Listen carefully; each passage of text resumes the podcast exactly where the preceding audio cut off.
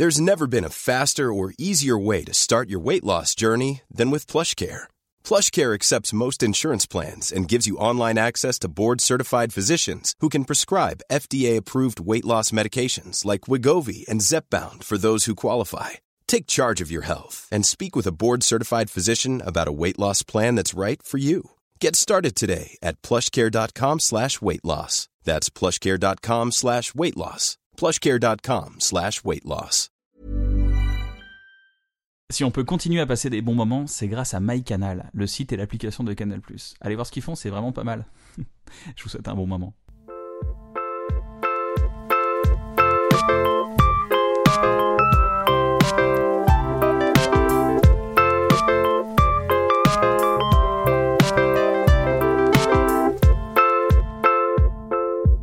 On y va, c'est parti Et bienvenue dans Un bon moment, une émission- Non, c'était dingue. Euh, Là, vraiment, sur France Inter, je trouve qu'ils t'ont donné le... Je sais pas, t- en fait, c'est Watt, quoi. T'as réussi à te retranscrire en radio. C'est ça qui était cool.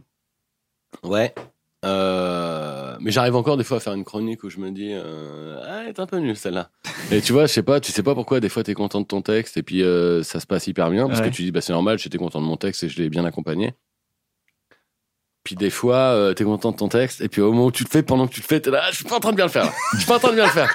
Et puis à la fin, tu dis ah, trop tard, c'était filmé et pour toujours c'est ça le texte. Pour toujours c'est le sketch que j'ai fait qui a raté sur ce sujet-là. Ça a marché, ça, ça a changé un truc dans ta, dans ta carrière, France Inter?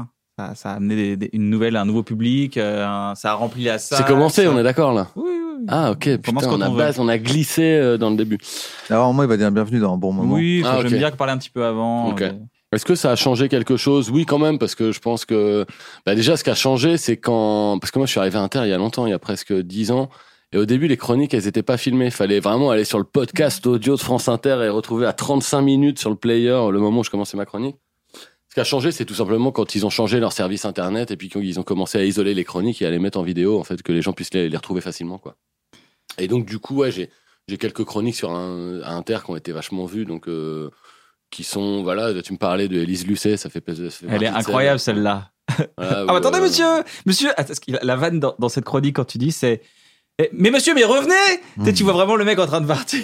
Ah oui, le mec, ouais, quand elle est cachée derrière un rideau et qu'elle chope les patrons du CAC 40. Bonjour monsieur, c'est Élise Lucet, alors, hein, vous attendez pas à me voir là, hein Je pense qu'après celui qu'on a regardé hier, plus personne ne pourra jamais essayer de frauder euh, un truc aux impôts de peur peut-être de la voir surgir. Hein, imagine, t'es dans ta cuisine, t'es dans ta cuisine en train de, de remplir ta déclaration, tu vois, non, ça je vais pas le marquer. Puis d'un seul coup derrière le rideau, bonjour monsieur, Élise Lucet, de cache investigation. Alors vous n'êtes pas logique parce que regardez, là j'ai un papier qui dit que là vous avez été touché, mais je l'avais pas marqué sur la déclaration. Vous n'êtes pas logique, vous voulez pas répondre à mes questions, monsieur? Et voilà, je pense que rien que pour ça, euh, jamais je n'essaierai de frauder. Ouais, celle-là ou d'autres, euh, donc euh, tu me disais pareil, celle que j'ai fait sur le mytho du Bataclan, le mec était passé un incroyable talent et qui a chanté une chanson pour son ami qui était mort au Bataclan. Et deux semaines après, les gens se sont rendus compte qu'en fait, euh, bah, il avait pas du tout perdu d'ami au Bataclan, en fait.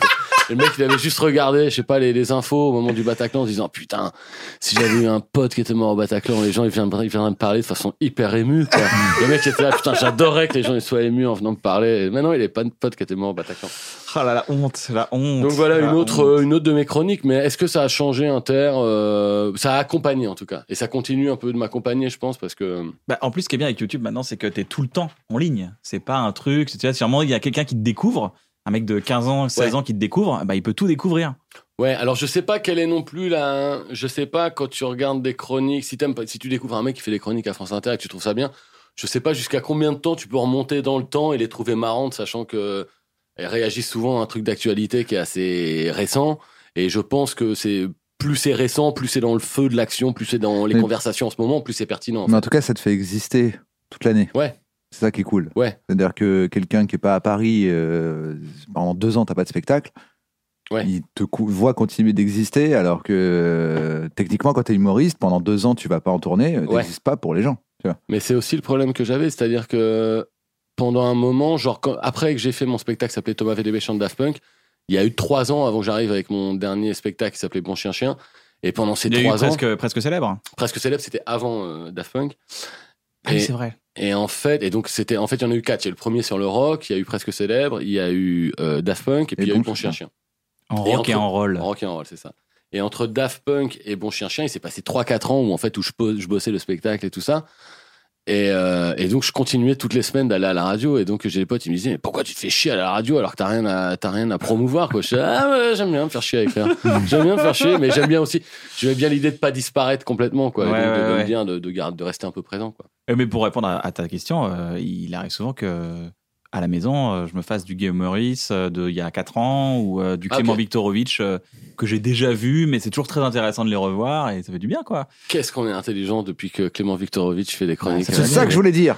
Dit, voilà, c'est ça que je voulais dire. on n'arrête oui, pas de devenir oui. euh, Ouais, un- bah attends mon gars t'as fait une litote là bah, je peux te le dire Bah, c'est un dit, plug Clément nat, c'est un plug nat, fais pas un plug nat. c'est ça. Non, non, mais ouais, on est tous scotchés, on est là. Attends, je veux maintenant, quand je vais dans une soirée, je veux que tu viennes avec moi, et dès qu'il y a un mec euh, qui, qui me contredit, bah tu viens, et tu claques bien sa gueule, mon pote. Toutes les figures de style que t'as. Ah, je rêve d'avoir un pote comme ça. Bah ouais, c'est un genre, c'est comme les potes musclés dans les soirées, tu vois, si t'as un emmerde, le mec il vient de, il vient de tabasser, bah là c'est un mec a tous les arguments nickel à chaque fois pour te dire que t'as tort. C'est un pote avocat, c'est comme c'est un pote avocat, lui, lui il connaît la loi, il va te dire, il va te recadrer le gars. Ouais, c'est pareil. Génial. Voilà, Clément Viktorovitch, tu vois, il me scotche. Je, je les regarde toutes ses chroniques. Et à chaque fois, je, je, je sais, mais qu'est-ce que j'étais con il y a 4 minutes? À la fin de la chronique, je me dis ça. Mais t'as pas ce rêve, moi j'ai ce rêve euh, secret de Clément Viktorovitch qui pète un câble? Parce qu'en fait, il a l'air hyper calme, c'est que, grosso modo, champion qui. kung fu. Je sais pas si vous saviez. Ah ouais Ouais, ouais. Non, non, non, c'est pas. Mais ça, c'est, Euh, c'est- bah, c'est possible. je m'attendais, les gens font cette C'est réaction possible. en général. Si tu dis Clément Viktorovitch, c'est un champion kung fu.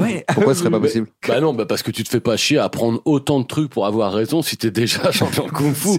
Dès que t'as Ah, en pour moi, il y avait- euh, Pour moi, il y avait un lien, parce que tu sais, tu deviens tellement fort que tu peux plus te taper quand t'es vraiment Ouais, fort. c'est vrai, t'as pas le droit de te battre champion. tu mets une droite, le mec meurt. Donc, je bah, je vais le tuer avec les mots. Ouais.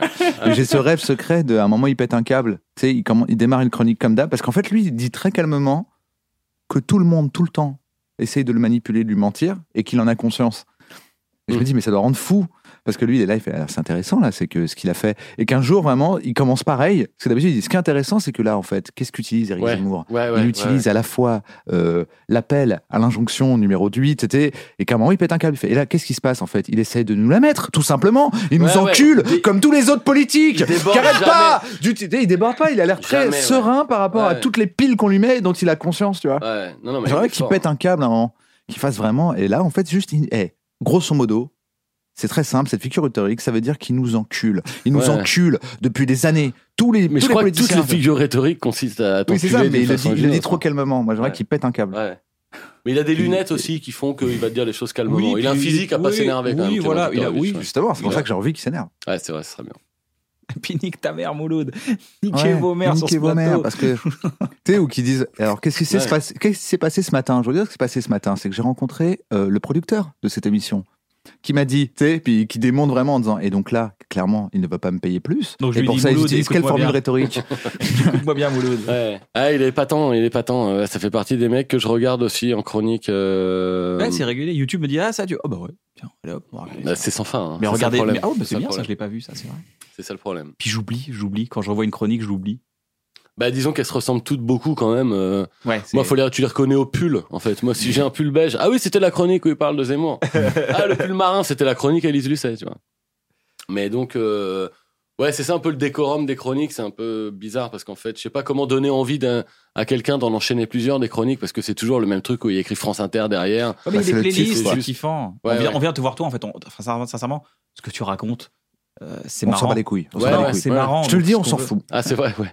Non, mais des gens me disent ça. Des gens les disent mêmes, ça, ça des fait fois, je 10 sais ans. pas comment le prendre. Mais Non, t'en fous ce que tu dis. T'arrives, t'es là, tu dis des conneries. On est C'est content. toi, Je suis, ah mais j'essaie d'écrire. le- on s'en fout. de- Tu dis, dis de la merde. Dis de la merde, on est content. Et non, mais comme il y a des gens, ils me disent, parce qu'en fait, souvent mes chroniques, je les commence par une chanson de 30 secondes. Ouais. Élise Lucet Élise Lucet Elle oublie aucune ligne dans sa déclaration d'impôt Tu Les gens, ils sont ah ouais, puis à chaque fois, ils me parlent de la chanson de 30 secondes. Je suis là, mais après, il y a 4 minutes où je dis des trucs. Ah non, mais la chanson. ah, tu me fais marrer avec tes chansons. Je suis ah ouais, mais il y a des autres conneries je aussi à me faire chier. Ah, Non, non, la chanson. Faire spectacle de chanson. Ouais, ouais, bah écoute, ça tombe bien Ça parce que c'est- dans, l'air, le spectacle de Il y a une chansons. capta, il y a une capta de Daft Punk, il y a une capta? Hmm, Il y a une capta faite avec un caméscope pourri, mais il n'y a pas de vraie capta parce que dès le début, dès que j'ai commencé à faire ce spectacle, je savais que ce serait un enfer de droit euh, avec Daft Punk parce qu'en fait, même s'il y a aucune vraie musique de Daft Punk dans le spectacle, il y en a une à la fin un peu, je mets un peu One More Time. Mais en fait, le début, je tu peux l'enlever, tu peux, tu peux mettre un faux One More Time, mais après, il faut l'autorisation des, des Ouais, voilà, non, ça. parce que je chante quand même une compo à eux, même si je chante que. Bah, bah, c'est quand même un morceau de Daft Punk. Et donc, du coup, euh, non, il n'y a pas de capte à ce truc-là. La, c'est bon, la merde, il y a légende dit qu'il y a un des Daft Punk qui est venu voir ce spectacle? Alors, non, j'ai croisé un des Daft Punk euh, pour, lui, pour le prévenir que je jouais ce spectacle, parce qu'en fait, les Daft Punk n'étaient pas vraiment au courant. Et j'avais peur que ça me revienne, euh, genre par courrier d'avocat américain ou un truc comme ça. Genre, vous utilisez les musiques de Daft Punk et tout. les Daft Punk, ils habitent à Paris, ils sont là, genre, ouais, ouais, c'est cool. hein. Mais en fait, j'en ai croisé un un jour dans une soirée, et donc je suis, on m'a dit, Ouais, c'est le mec de Daft Punk. Donc j'avais un tract sur moi, je suis allé voir, j'ai hey, welcome to my show. Mais t'es français, je pas français d'ailleurs. et donc, et le mec, il m'a dit, euh, et donc il a regardé, il me dit, ah ouais, j'en ai entendu parler. Et il regarde, et en fait, j'avais marqué Thomas VDB chante Daft Punk, et le chante de Daft Punk sur l'affiche reprenait la typo de Daft Punk. Et le mec, il regarde, il dit, ouais, j'en ai entendu parler. Il fait, vous avez fait quoi avec la typo là Je bah, on change, on change tout de suite si tu veux. Si tu veux, on change tout de suite. J'appelle le mec qui l'a fait, et avec son ordinateur, il l'enlève. Et non, euh, Kader Aoun, avec qui je travaillais avant, c'était persuadé que Thomas Bangalter était venu euh, au spectacle quand j'ai joué au Café de la Danse. Mais en fait, c'était juste un mec en scooter qui avait un casque. C'était un mec, C'était ouais, Romuald c'était- je pense qu'il y en a Bangalter, plein. qui est un autre- un autre Bangalter. Bangalter, mais du coup, sa Sur mère. Biréduc, il a vu Bangalter. Ouais, il s'est dit, j'y vais direct. Et en fait, euh, voilà, donc je sais pas vraiment si un mec de Daft Punk a vu le spectacle. En tout cas, je sais qu'ils sont au courant, mais bon, Ok, cool. fait une belle jambe. Mais il t'avait dit quoi? Il t'avait dit, bon, bah cool, super. Il m'a dit, j'essaierai, ouais, il m'avait dit, euh, bah, je vais essayer de venir, parce que j'avais dit, je joue au point virgule, là, pendant 4 mois, il m'avait dit, je vais essayer de venir. Et puis, un mois après, il y a Get Lucky qui sortait, donc je me suis dit, ah, il a moins le temps. Je pense que Get Lucky lui prend du temps. Un Get trucs à gérer. C'est chronophage, Get Lucky, quand même, quand tu regardes J'ai bien. vu au Golden Globe, j'ai dit, ah, il a moins le temps. Ouais, c'est c'est exactement ça. Mais, euh, mais ouais, mais c'est, je crois que c'est le spectacle qui a fait le plus euh, rire les humoristes. Tous les humoristes ont dit, mais quelle prise de risque incroyable de faire ça. D'arriver de faire, attends, attends, attends, attends, j'en ai une deuxième, et dire, chante une deuxième. Non, puis c'était pendant une heure. euh, Deux semaines, C'était pas ça pendant une heure, mais c'était pas loin. C'était ça pendant un quart d'heure Ouais. déjà. Et non, mais c'est vrai que je me suis éclaté à faire ce truc-là. Mais c'est marrant parce que je savais que c'était un spectacle qui avait pas une durée de vie euh, possible sur la longueur. Parce que, et la preuve en a été que dès que Get Lucky est sorti et dès que Daft Punk a sorti leur nouvel album, beaucoup de gens ont pensé d'un seul coup que ce spectacle, dont ils avaient peut-être pas entendu parler avant parce que ça faisait que six mois que je le faisais, euh, c'était une opportunité. Surfer sur le retour de Daft Ah oui, Punk, ce qui du était tout. absolument pas le cas. En fait, même deux semaines avant, tu t'avais pas, fini de l'écrire, je me rappelle. Oui, je dans deux semaines. Je fais, ah bon? En fait, j'ai eu l'idée du titre, j'ai eu l'idée de Thomas VDB chante Daft Punk, et je me suis dit, ah, vas-y, on le joue dans trois semaines. et donc, trois semaines après, on avait le point virgule, parce que j'avais une idée de titre qui était Thomas VDB chante Daft Punk. J'étais là, il y a trop de conneries à faire avec un mec qui croit qu'on peut tout simplement marquer sur une affiche qui fait un récital de chansons de Daft Punk et que du coup, ça va être, ça va être, ça va tenir debout, quoi. Là, en fait, dès, dès le début, le projet est voué à l'échec, quoi. Et il y avait une phrase, ton personnage, ah bah ouais, quand même. Hein. Tu faisais un truc. euh, Tu faisais pas genre, tu faisais un truc, tu disais, bah ouais. Euh, Ah ouais, hein. Bah, entre c'est excellent, entre. Euh, T'as bien niqué tes morts. Euh, Attends, je sais plus ce qu'il y avait. Ouais, bah, excellent, bah, le excellent. il Ah, est- l'excellent. Le excellent. euh, mon pote, mon gars, mon gars, mon gars. Ah, mon gars, mon bah ouais, gars est revenu beaucoup Ouais, là. mon gars. Non, je sais plus exactement. Le texte variait C'est beaucoup d'un soir à l'autre. Ça, c'était super drôle. Il était aboyé vu. de la même façon, mais. J'ai- Je les ai tous vus, sauf. Donc, je les ai pas tous vus pour le coup. je les ai tous Sauf vus, quatre. sauf. Va dire tous, du coup. J'ai pas vu euh, Presque Célèbre. Ah oui, ok. tu bah l'as oui, joué je- en très peu de temps. Je l'ai joué pendant un an et demi, ouais. Ah, j'ai pas, j'ai pas, Ouais, vu, ouais. j'ai pas vu. Mais c'est marrant parce que ça, c'est typiquement. euh, c'est un, un deuxième, c'était mon deuxième spectacle tout seul, qui avait, je pense, tout de suite les défauts d'un deuxième spectacle, d'un mec qui savait quoi dire au premier et qui savait pas exactement quoi dire au deuxième. Même si en fait, Alors que j'avais. le troisième, tu savais parfaitement quoi Non, dire. mais C'est le troisième, le troisième, c'était Thomas VDB chante Daft Punk, c'était une proposition d'un seul coup. Tu vois, c'était pas un stand-up. Au second Ça aurait pu être joué au Palais de Tokyo. Ouais, dans, dans l'idée, ouais, je pense, c'était vraiment ce genre de truc. euh, même si euh, beaucoup de l'univers, un peu, on va pas dire débranché et tout, mais pensaient que je, je tournais beaucoup ça en dérision. Et c'est vrai qu'il y avait un côté un peu, je me moque des étiquettes ou je me moquais de de de, de la hard tech, enfin des, des des gens qui utilisent les étiquettes comme si c'était normal. Euh, la hard tech, la trans de Goa, euh, tu Ah, vois, genre, ouais. donc, donc tous ces trucs là qui sont des mots en chinois, je trouvais marrant de jouer un mec qui euh, qui explique à une vieille qui est dans le public, euh, bah c'est quoi pour toi la différence entre la trans de Goa et l'art tech Ouais, bah ça sert à rien de venir à un spectacle d'un mec qui chante Daft Punk si t'aimes pas l'art tech, quoi. Je te dis direct, ma vieille. enfin, tu vois, c'était le genre d'agressivité un peu gratuite. Et donc, euh, et donc le deuxième spectacle, en fait, racontait tous les vents que je m'étais pris sur scène avec mon premier spectacle, en fait. Et parce qu'en fait, je trouvais que c'était vachement marrant de faire de la dérision sur le bide. Parce que c'est marrant de raconter un bide et tout. Mais bon, en fait, je m'étais dit, tiens, j'ai fait un spectacle dans lequel je raconte que des bides. Donc en fait, c'était marrant, mais les gens n'en retenaient pas grand chose. retenaient pas grand chose. En fait, les gens ils partaient du théâtre en disant ah c'était drôle, mais en fait ils parlent de quoi à part du fait qu'ils se tapent la honte souvent sur scène? Et donc je l'ai pas, je l'ai pas joué très longtemps celui-là. Mais je me suis bien marré à le jouer quand même. Je t'avais découvert euh, dans le Jamel Comedy Club à l'époque. C'était assez ouf de, de, de voir un gars euh, qui parlait de rock. Ouais. Je trouve ça dingue déjà Ouais, à l'époque. ouais. Tu faisais le DJ, après tu faisais ça? Ouais, ouais. C'est bien ouais. dans vos gueules, un truc comme ça. Ouais, tu un truc un peu comme ça. T'avais un personnage un peu, euh, un peu professeur. T'avais un, Un peu, peu, un t'avais un titre. T'avais un Qui pro- n'est plus comme ça vraiment d'ailleurs maintenant. Non, mais t'as, bah, maintenant. Mais mon premier spectacle, en fait, je pensais que c'était un stand-up quand je Ah, c'était clairement stand-up. hein. Mais en fait, pas vraiment. Il y avait un côté un peu conférence aussi sur la musique. Ouais, tu ça faisait vois, un peu conférence, mais il y avait un, il y avait un ton quoi quand même. Ouais, mais c'était beaucoup. Comme j'avais fait beaucoup de théâtre de rue, j'avais une façon Tu de m'adresser aux gens. J'en fais plus, mais j'en ai fait très longtemps. Ouais. Ah ouais, c'est pour ça que t'as ce, t'as ce truc un peu, euh, on y va. On... Ouais, de... Alors bonjour messieurs dames, machin. Je sais pas si t'es dans un spectacle ou sur un marché, quoi. Tu vois. Ouais, ouais, ouais. et donc, euh, et donc j'avais un spectacle. On, est- on était un duo de, de, de, de clowns avec un pote. Qui, donc le spectacle s'appelait Freddy Coup de boule Recordman. Et donc c'était un mec, qui- c'était un mec qui, bat des records, euh, qui, qui passe sa vie à battre des records. Donc en fait le spectacle, moi j'étais son présentateur, son père adoptif un peu, tu vois. Et donc on arrivait, on battait des records. Enfin lui battait des records devant le public et moi j'étais son, son, son dompteur un peu, tu vois. Et c'est un spectacle qu'on a joué 700 fois en rue, en fait, entre euh, Ah ouais 99 et euh, 2016. On a joué les derniers en 2016, en fait. Et en fait, j'ai gardé un peu le, les travers de ce perso quand je faisais mon premier spectacle sur le rock, où j'étais toujours à parler un peu. euh. Et en même temps, t'étais journaliste. J'ai été journaliste de 99 à 2005 dans la presse écrite de musique. en fait. Enfin, j'étais journaliste, en fait. J'étais, euh, moi, moi, comme j'ai toujours été fan de musique, je me suis, Pigiste, t'étais pigiste. euh, j'ai commencé pigiste, mais après j'étais journaliste dans la rédaction, puis j'ai fini rédacteur en chef, puis dès que je me suis rendu compte que ça me faisait chier d'être rédacteur en chef, j'ai arrêté, puis j'ai écrit mon premier spectacle. Parce qu'en fait, j'avais jamais rêvé d'être journaliste. En fait, moi, j'adore, euh, j'adore la musique, j'adore écouter de la musique, ça a toujours été un truc depuis euh, toujours. Et donc, en fait, euh, je m'étais rendu compte que journaliste dans la musique, c'est une façon de continuer ça dans la vie, c'est-à-dire de pas vraiment travailler, d'écouter de la zik, euh, de parler, d'aller à des concerts. Et donc, du coup, euh, c'était génial, tu vois. J'avais les disques gratuits, j'allais au concert gratuitement pendant des années. Mais en fait, euh, après, toute la partie vraiment travail m'intéressait moins. C'est-à-dire, en fait, c'est bien de faire une interview, de parler avec un mec pendant une heure, puis Après, après, tu donnes- rentrer, faut tu dois retranscrire son article. Je, ah, je crois que je vais résumer beaucoup ses propos. non, non, et donc, du coup, euh, non, je me suis jamais senti l'âme d'un journaliste, en fait, d'un fan de musique, ouais, ça, clairement. Mais donc, c'est comme ça que je me suis retrouvé à être assimilé journaliste à un moment, alors qu'en fait, dans ma tête, j'étais pas du tout journaliste, quoi. Ah, du coup, mais le premier spectacle, euh, c'était à, à cheval entre le théâtre de rue et le fait d'être journaliste musique. le premier spectacle, il racontait comment, de fan de musique quand j'étais gamin, je me suis, je m'étais retrouvé à devenir journaliste de musique dans ma vie. Donc c'était comment de parcours de, de quand t'es fan d'un groupe, quand t'es ado ou gamin, quelle, impression ça te fait quand dix ans plus tard tu te retrouves à les interviewer alors qu'ils étaient en poster au-dessus de toi dans ta chambre, tu vois? Et donc euh, que tu les écoutes, enfin fait que les mecs te parlent et qu'en fait tu les écoutes pas parce qu'en fait euh, pendant que le mec te parle, je suis en train de me dire putain, je suis en train de parler au mec de, de ACDC. Le mec il parle, hey, no, you know what I mean? Je suis là, j'en bats les couilles. Je, suis en train de, parler avec le mec d'ACDC. Donc pendant des heures, des fois, j'étais complètement en digression dans ma tête, en train de me dire putain, il a une ride qu'il n'y avait pas sur le poster dans ma chambre, tiens d'ailleurs.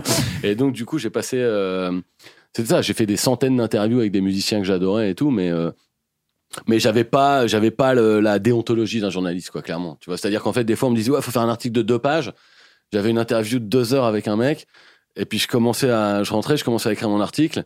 Enfin voilà je commençais à faire le chapeau et tout je, je mettais quelques propos à porter puis quand j'étais arrivé à deux pages je suis ah c'est bon il restait encore une heure à dérocher je suis ah c'est bon il a, il a dit assez de choses la première heure ça va donc tu vois j'étais pas vraiment dans, dans l'envie de, de faire un truc euh, je voulais écouter des disques je voulais mais en fait dans ma vie c'est pareil moi en fait hein. même là j'adore j'adore le boulot que je fais mais c'est parce qu'on est obligé de choisir un boulot dans la vie parce qu'en réalité euh, Ouais, je, c'est je proche, euh, largement être chez moi Ouais, et bah écouter ouais, de la musique hein. Là-dessus, euh, Thomas et moi, on est assez proches. Le- si tu nous écoutes, on annule tout. Ah mais Ouais, moi voilà. j'annule tout, tout de suite là. J'ai une tournée, j'annule direct. Mais après, non, évidemment, c'est parce qu'on est obligé de choisir un métier pour vivre dans la vie que du coup, tu vois, on utilise notre intelligence pour se dire ouais, comment on va faire? Mais Navo, pareil, comment on va faire pour en faire le moins possible avec ce qu'on aime faire sans trop se faire chier et tout. Bon, alors moi je me suis rendu compte j'aimais bien faire des blagues et tout. Mais en vrai, Mais en là par exemple, vous, là, là, vous faites le podcast, vous en, vous en avez, euh, on peut le dire, vous- pendant quatre jours, vous en avez enregistré plusieurs. 10, ouais. 10 en quatre jours. 10 en, en vrai, jours. si vous pouviez, vous feriez quand vous pouvez. Ouais.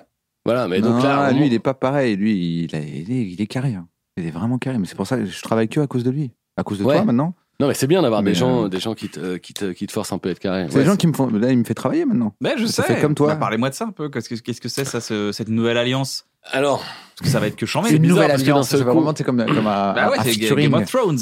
bah non, mais en fait, moi, j'ai commencé à écrire mon spectacle cet été, que j'ai beaucoup écrit avec euh, ma compagne, Ouais. Audrey Vernon. Ok. Et euh, je suis arrivé mi-août. Et donc, déjà, je pensais, j'avais déjà travaillé avec Navo. euh, sur les soirées noires, sur quoi d'autre? Sur Ah, les soirées noires, en fait. c'est quoi C'est les soirées où il, a- fait complètement noir et il y a des artistes qui viennent sur scène faire, de, faire du stand-up ou du one-man show, mais Dans le noir. Exactement, c'est un spectacle qui dure une heure entièrement dans le noir. Donc quatre artistes viennent jouer un peu des extraits de leur spectacle dans le noir et puis des interactions qui sont écrites exprès euh, pour pour l'événement. Euh, et donc avec Navo, on s'est croisés à plusieurs reprises. Enfin, on a tra- travaillé ensemble déjà à plusieurs reprises sur ces soirées-là. C'est kiffant un autre Technavo. Ah bah, c'est hyper agréable parce que déjà t'arrives en fait euh, même si t'as pas envie de bosser, tu vois bien que lui non plus. et donc et donc tu peux ça. parler pendant deux heures Dire, bah, et, tu, en te disant putain mais il y a aucun moment il va dire bon on s'y met là et Bah. puis en fait à un moment tu, tu lui dis mais ça te dérange pas qu'on bosse pas? Il me dit ah mais on bosse quand t'as envie qu'on bosse moi tant qu'on bosse pas je suis content ah pareil et on continue de pas bosser ouais putain ça va pas avancer beaucoup ce travail hein. mais voilà et puis en Mais à la fin de la journée, après, j'ai mis en CMI. Tu t'en es même pas rendu compte. Ouais. Parce a, on a, on a, je vais on- prendre 5 minutes maintenant, je vais noter 2-3 trucs. et Ouais, et la ouais. prochaine fois que tu viens, il y a une base. on s'est Ah bon rapprochés surtout. Ce qui est hyper important avec un co-auteur, c'est de, de, de matcher quoi. Ouais, en fait, ce qui s'est passé, c'est que moi, j'ai appelé Navo, on lui dit, je l'ai- j'ai appelé vers le mois de juillet, un truc comme ça, juin-juillet, en lui disant, écoute, euh, j'aimerais que tu lises quand j'ai fini d'écrire et que tu voilà pour le faire la mise en scène. Et puis, on s'est vu mi-août et je lui ai lu tout. Et il m'a dit euh, qu'il trouvait ça super. Et puis, il m'a amené des idées super. Et donc voilà, maintenant j'ai un, j'ai une tournée de rodage de ce nouveau spectacle qui commence à la fin du mois de septembre, donc jusqu'à la fin du mois de décembre, que je commence normalement à l'Européen mi-janvier. T'as un producteur qui, euh, qui s'occupe de J'ai ça? un producteur, j'ai j'ai un nouveau producteur qui s'appelle euh, Ruc Prod. Ah, les Ruc- gens- putain, t'es donc chez c'est- Ruquier Ouais, je suis Ruquier, ouais. Génial Chez Laurent Ruquier qui, a un- qui, a un- qui produit euh, Gaspard Proust et Ouais, Vincent ouais. de Dienne. Et Je peux, je peux raconter l'anecdote marrante de la page de Rucprod. Vas-y. Donc, du coup, j'ai- du coup, je vais voir sur la page de Rucprod. Tu sais, je me dis, attends, il produit qui à part Gaspard? En fait, ils en produit pas beaucoup finalement. Il y a Ah non, non, il Gaspard fait très Proust, très peu de gens. hein. de Dienne, Ouais, ouais. euh, Gregorio. Ouais, Gregorio et toi. Et moi, ouais. Et aussi quelques petits spectacles. Et en fait, il y a les fiches. Et ses, et ses pièces. Il y a les fiches des artistes et la fiche de euh, donc les, la fiche la fiche de Gaspard Proust la présentation c'est après un spectacle à guichet, à guichet fermé nanana euh. Michael Gregorio c'est après euh, des zéniths partout en France nanana et Thomas c'est Thomas. après Michael Gregorio et Vincent et Vincent de Dienne et, et en fait c'est trois fois après, les après trucs de ma carrière, c'est après les deux fiches que vous avez lues après les deux autres fiches que vous venez de lire. la nouvelle fiche, la on a fiche signé Thomas VDB Thomas rien. VDB. Et là, t'as Ah, ma génial. tête. je dis c'est trop a marrant c'est après après après Une vieille photo de moi. euh, Ah, on dirait pas lui. Attends, euh, je vais la retrouver. Il faut la- que tu la mettes au montage. Ok. Parce que quand j'ai vu, je t'ai mis, ils sont trompés. C'est vrai que j'ai une tête, j'ai une tête un peu. euh, Photo euh, converse, un peu, un peu truculente. Bah, tu Non, me non, dire, noir peut-être, et euh, moi je suis pas très physionomiste, mais tu vas me dire si c'est Thomas VDB. Ouais, on me donne à l'aise 10 ans de plus. Parce qu'on a Ah non, vraiment. moi, pour moi, c'est pas la même personne. Ah ouais, carrément. Ah oui, c'était là, mais c'est quoi cette photo J'ai quand même une bonne tête sur cette photo, non? Je suis Bah, un peu trop barbu. Bah, peut-être- et puis mal alors, coiffé, C'est peut-être mais mauvais c'est- signe que. C'est une photo qui a été prise sur scène après t'as une bonne avoir tête quand, quand tu te ressembles pas, mais euh, Ouais, ouais, je suis décoiffé. Enfin, ça n'a pas de sens, quoi. Mais... euh. tu le reconnais là? Bah, c'est Thomas VDB euh, dans le circuit euh, On classique. dirait un fan. euh, Un Attends, fan mais qui a ça, dessiné c'est Thomas Thomas. VDB Ouais, un après, un fan après Michael Gregorio et Gaspard Proust. ça. Ah ouais, ça c'est vrai. Mais non, mais quand on te dit. euh, Toi, par exemple, t'aimes bien faire des photos ou pas? Euh... En prendre ou euh, être photographié? Faut pas- Je fais une photo de ma grand-mère. Coin du feu, mon pote. Je, je non, me, non. je me force pour, les, pour en avoir euh, d'avance. Oui, en voilà, fait. c'est ça. En fait, parce qu'on Je suis organisé, je, demande- me- je fais ça d'avance comme ça, j'ai pas besoin d'en avoir dans le rush, quoi. Ok. Mais moi, déjà, je ne sais jamais quelle tête faire sur une photo. Mais jamais. Et donc, euh, je, je veux bien essayer de faire. euh, Mais en fait, en vrai, on ne voit jamais faire cette tête de. C'est en fait la plupart des têtes qu'on voit dans les magazines, c'est des têtes que les gens n'utilisent jamais euh, Ouais, dans, bah ouais. la vie, quoi. Et donc, euh, et donc ces sourires un peu complices, machin, des têtes rigolotes, des têtes beaux gosses. Enfin, tu vois, moi, quand on me dit ouais, viens, fais un peu beau gosse là, je dis bah, pff, ça me fait rigoler. Je dis mais comment veux-tu que je fasse vraiment beau gosse, sachant qu'au au final, on sait à quoi je ressemble. Donc, euh, donc en fait, j'ai un truc avec l'image. Il y a une astuce, hein, tu la connais? C'est quoi? Si tu regardes ailleurs et tu fais. Ouais, mais bon, mais pareil, le faussement surpris. Non, c'est pas surpris, c'est. En fait, il y a un côté genre. Voilà, Ouais, il y a un côté. profondeur du ouais, regard, genre, ouais, a un côté genre, ouais, de- je regardais pas. ouais. Ouais, ouais, je vois. Je suis Mais ça- vide, je suis, je suis un peu pas là, je suis là. photographe soit bon, quoi, pour le Ah faire ouais, pile au moment ouais, où bah oui. la tête. Non, mais je suis pas. euh, Non, en fait, j'ai- tout ce qui accompagne en fait la- l'écriture. Moi, en fait, en réalité, je, m'éclate à jouer sur scène, je m'éclate à faire tout ce que je fais. Mais le merchandising, pas ton délire, quoi. Mais tout l'accompagnement, l'image, les pardon, interviews, tous ces trucs-là. En fait, je suis pas fan. Là, je, je passe un, je passe un très bon moment. Un bon. Mais en réalité, faire la promo, les interviews, les la plateaux promo, télé. Non, non, je, ouais, je considère pas ça comme la promo. Mais je, je, suis pas hyper fan, tu vois, de passer sur un plateau télé pendant 10 minutes et on te dit, ouais. euh, Puis ensuite, t'as l'avis de l'attaché de presse qui dit, ouais, t'étais super. Franchement, alors que tu sais que t'étais très moyen. Bien. Et tu vois l'attaché de presse qui se force à dire, non, franchement, là, c'était bien. C'était bien. Et tu dis, ah, tiens, je adoré. vois, je Ils vois. t'ont à ta adoré. tête, Ils adoré. Ils t'ont adoré. Et tu dis, je vois à ta tête que tu n'es pas convaincu. Mais ça m'étonnerait que tu sois parce que je ne le suis pas moi-même. Ce qui est marrant, c'est euh, quand t'es pas tout seul. Parce que moi, en fait, je les vois les attachés de presse qui, en fait, sont en train de, de manger un petit four en discutant avec un autre gars. Ouais. Et qui après dit à l'artiste Mais t'étais super, ils t'ont adoré. Génial. c'est Ouais, adoré. bah, ouais, ouais. Tu mais elle a pas regardé du tout. Ouais, non, mais évidemment. Mais son travail, c'est de te dire que c'était super. Donc ça. T'en as besoin. T'en as besoin au fond de toi de quelqu'un qui dise que c'était super. Non, en fait, si je fais un beat, j'aime mieux quelqu'un qui je sors du plateau Ah et mort de rire en faisant putain la rousse que tu viens de te prendre. Et au moins, je suis dans toute sincérité, je me le prends dans la gueule. Mais je suis, à- on est bien d'accord. On est bien d'accord que c'était terrible ce qui vient de se passer. Mais bon, euh, non, non, je suis pas. Voilà, non, c'est juste pour dire, je suis pas hyper fan de tout, tout ce qui accompagne en fait, toute l'obligation. Mais en fait, euh, on peut pas faire ce métier à moitié, tu vois. Si tu veux le faire entièrement, tu veux, faut faire la promo, faut faire les photos, faut faire. Hey et donc tourner la tête et tout, mais. Ouais, ouais, j'ai. Donc là, je sais que c'est ce qui m'attend parce que nouveau spectacle, donc il faut avoir un, un discours sur le spectacle. Je suis même pas choses. sûr. Si Non tu. Non, maintenant, à l'ère d'Internet, tu vois. Je, je suis Bah, pas quand même. sûr. Ouais, Si faut on aller, faut aller parler un t'interviewe, petit peu. euh, Faut aller- Ouais, Si on t'interview, faut quand même que tu saches quoi répondre. Qu'est-ce que vous ouais, avez voilà. voulu Ouais. dire avec ce faire des, médias bien sentis, quoi. Faut pas tout faire non plus, tu vois. euh. Oui, oui, bien sûr, bien sûr, mais. euh, Oui, non, mais je, je, je, je, je prends le temps aussi de dire euh, ça, j'ai pas très envie de le faire, d'aller dans, dans une. C'est des jeux, des, des, Ouais, dans ouais. des jeux télé. Peux par faire les exemple. amours. Pas très envie. Les amours, je veux bien quand même. Parce que les amours, c'était génial. J'ai j'ai enregistré à midi, mais. Et donc, Non, non. bosser ensemble? Exactement. Donc du Là, coup, c'est ça quoi, il y a- y a deux fois. réunions qui vont Alors, arriver? bosser. Mollo. J'avais envie de bosser. Mollo, La dernière J'avais fois, envie de bosser. pas on a bosser fait ensemble. un premier rendez-vous ensemble, on a bien travaillé, et un deuxième qui a commencé. euh, on s'est dit, bah mangeons d'abord. Donc on a Ah bah, commencé faut en pas mangeant. ça. Faut pas. Faut, Mais- faut venir après manger, sinon tu dors. Ouais, ouais, mais. Ah, mais il y en a pas un pour rattraper l'autre. Donc, euh, Non, non. Ça va être dans l'urgence. Mais franchement, oui, puis moi, en fait, c'est dans trois semaines la première. Donc, c'est pas terminé. Mais bon, en fait, tout est. Tout est Où ça? bon. En fait, je fais une tournée en province. Donc, en fait, là, je commence. J'ai une date, euh, j'ai deux dates à Chiré en Montreuil. Donc, tous les gens se disent Ah putain, je vais y aller à celle-là. Donc, je suis en Montreuil, c'est à côté de Poitiers. Ensuite, il y a Bordeaux, il y a Marseille, Nice. euh, donc Après, il y a aussi du travail qui se fait en rodage. Oui, oui. Tu le sais bien. Oui, parce que voilà. c'est pour ça que je, suis fais- pas stressé. Je dis, bah attends, déjà, tu vas faire la première. Et là, Oui, on va changer t'as- les trucs et on va être dans. Il y a un truc de Génial, motivation. de ce, qui bien- ce qui me fait plaisir, c'est que quand je l'ai lu à Navo, je pense qu'il a tout de suite vu l'intention euh, du, du texte et que je pense qu'on peut dire que c'est, enfin pour quelqu'un qui connaît un peu ce que je fais, on pourrait dire que c'est plus proche de ce que je fais à France Inter. C'est-à-dire que c'est plus, c'est un peu, con- enfin conscient. Le mot il est relou. Moi, je pense que c'est important de faire de l'humour Ouais, tu conscient. fais l'humour conscient, toi. Non, non, C'est un mais peu voilà, comme- en c'est un fait, peu le euh, Akhenaton du, de l'humour, ça. Ouais, c'est vrai- que Kenaton de l'humour. Mais euh, je pense que ça se rapproche plus de ce que je fais à France Inter, c'est-à-dire qu'en fait, c'est plus moi qui me confronte euh, à ma façon à tous les problèmes du monde et qui essaye de, de, de comprendre comment on fait pour continuer dans ces conditions-là. Donc c'est un discours qui est très actuel, mais après une façon de le dire qui, je l'espère, est à moi, tu vois. Mais euh, donc je me plains beaucoup de la chaleur, qui pour moi est vraiment un truc, mais je sais même pas pourquoi on n'en parle pas tout le temps. Donc c'est-à-dire que là, on est content parce qu'il n'y a pas trop la canicule, encore que là, il fait un peu chaud aujourd'hui. Mais en fait, quand les jours où il fait pas chaud, je comprends pas pourquoi tout le monde n'est pas en train de se démener pour que ça n'arrive plus jamais qu'il fasse chaud. Euh, donc du coup, voilà, c'est tout il y a tout un truc autour de ça, c'est que le spectacle consiste pour moi à ne pas être pris pour un écolo, alors que moi, je veux juste qu'il fasse une température normale. Donc après, euh, démerdez-vous. euh, Démerdez-vous, euh, Total, Amazon et tout, machin, tous les responsables. mais je- je- ouais, les gens sont là, ouais, t'es un décroissant et tout. Non, moi, je veux juste qu'il fasse pas chaud.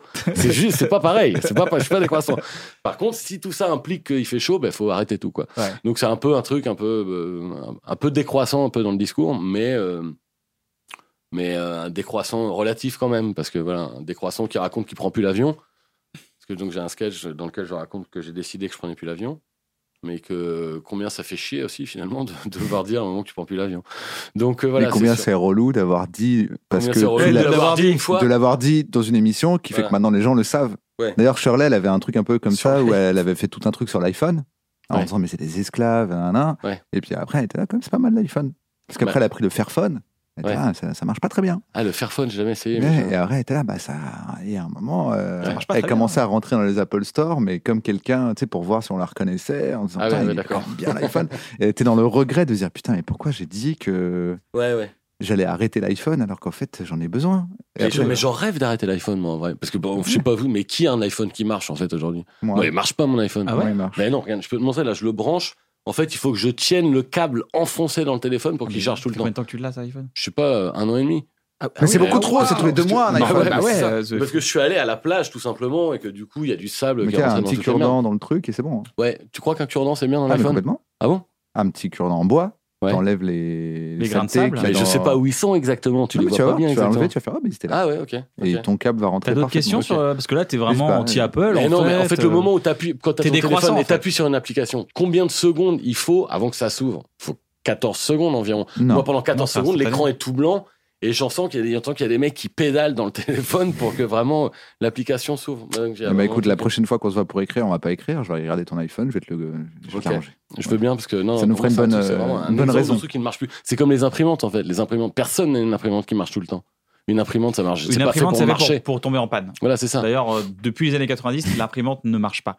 Il y a toujours Ouais. un truc qui va pas. Ouais, c'est ça. C'est rare, on apprend le papier est bourré, machin. Tu changes la cartouche, c'est pas la bonne cartouche. Je mets même un petit peu de gel euh, hydroalcoolique là sur les mains parce que elles sont propres, je les ai déjà lavées. Vas-y, mais vas-y, je- vas-y. Ah, ça, m'a donné envie. Je sais, ça, ça me donner un peu de contenance. et j'ai- Hop là. Ah, je les tape, putain, ils sont bons celui-là. Il y a la Parce que lavande. maintenant, il y, a, il y a un peu les sommeliers. T'as vu ça Les sommeliers du gel hydroalcoolique. Les gens, Mais Il y a ils sont des là. magasins. Il y a un Oh, putain, magasin. va, euh, tu l'as chez Carrefour, putain, comment ils sont bons. Ah, les gens, ils vont exprès dans les magasins, je pense, pour se laver les mains. Il y, a, il y a un pop-up store qui arrivait avec des, euh, des senteurs et tout, Non. euh, du gel hydroalcoolique avec des senteurs ouais, à Ah, Paris. ouais, ouais, c'est pas con. Le Il mec, y a il les a- Nicolas de. Et le gars, oui, non. ouais, ça, un genre de ça, c'est Nicolas, super les petites pour réserves du gel désinfecter, c'est hydroalcoolique. ça, Moi, ça, c'est une petite lavande. C'est pas mal du tout. euh. Celui-là. Ouais, je mange une pâtisserie. Non, non. Les gens savent pas, mais euh, je pense que t'es le mec qui a inventé la forme de podcast dominante sur YouTube depuis des années en France. Ah bon? Ouais. Et c'est quoi la forme de podcast dominante? Bah, euh, le fait de parler à une caméra avec des cuts et tout ça, de faire ça dans un, dans un, dans un, Mm. dans un endroit euh, qui est plus familier, parce que Jamel avait fait le cinéma de Jamel où il était Mm. sur un fond blanc, mais il n'y avait pas des cuts. Il disait, des fois, il faisait des mises en scène, il faisait des mises en scène, puis après, il faisait des mises en scène, vite ouais, fait. ouais. Mais le vrai truc où tu disais un truc, démonstration cut, truc, Ouais. démonstration cut, Dans le Et où je format joue- et où normal, je joue plusieurs dont je me persos, suis euh, inspiré pour faire le festival de Cannes. Ouais. C'est toi qui l'as Ah oui, inventé. Festival de Cannes, c'est vrai qu'on voyait que t'étais dans ta chambre avec Ouais. tes posters et tout. Ouais, c'est ça. Et on voyait que c'était sur le cinéma, ce que j'avais fait un peu sur la musique. Sur la avant. musique. Bonsoir à tous Cette semaine, j'avais envie de parler avec vous de la musique du film Requiem for a Dream, un film où les gens se droguent et où c'est pas trop la fête. Ah putain ah, Je sais pas ce qu'il y a de plus flippant là, c'est cette drogue ou cette putain de musique? Cette musique, elle peut rendre n'importe quoi flippant. Tout penaud, petit ours brun dit à son père, grand ours brun Tu vois, c'est un sac pour maman qui est malade et qui a besoin d'une bonne injection d'héroïne. Et c'est toi vrai, qui vrai, vrai, peu. t'as inventé ce format, ce concept. Bah, C'est- euh, mais c'est vrai, c'est vrai. Tu le faisais à l'époque euh, dans C'était une pour prod. MTV Pulse, ouais. C'était voilà MTV Pulse et tu parlais de la, de la musique et c'était super marrant. L'hémoboy est le seul mammifère terrestre dont la race commence à se développer au début du troisième millénaire. Hémoboy signifie d'ailleurs en anglais littéral garçon ému. Alors on les voit souvent, ils sont là, oh, je suis ému, je suis ému, ça m'émeut. Je suis ému. En général, ses muscles sont assez peu développés, sa carrure est plutôt longiligne et ses os longs Alors, il y a vraiment à boire et à manger parce que c'est les premiers trucs que je faisais. Ouais, euh, mais c'était gaulerie. Moi je me rappelle, marrant, je disais c'est trop marrant ce qu'il fait. Et toi, tu les voyais où à l'époque? Parce qu'en fait, il fallait Sur- avoir il y avait, il y avait sur internet, t'avais mis sur ton MySpace, t'avais mis un best-of, je crois, et Ouais. tout. Il y avait des trucs comme ça, non? Mhm. Ouais. Ah, mais effectivement, oui, c'est vrai qu'après, il y a eu. euh, Mais C'était quoi, en Tous les- 2007 De, ouais, 2008-2007, ouais. ouais, 2006-7, ouais, c'est ça. L'époque où on s'est rencontrés, tu m'as dit regarde Larry David, regarde. euh, Hmm.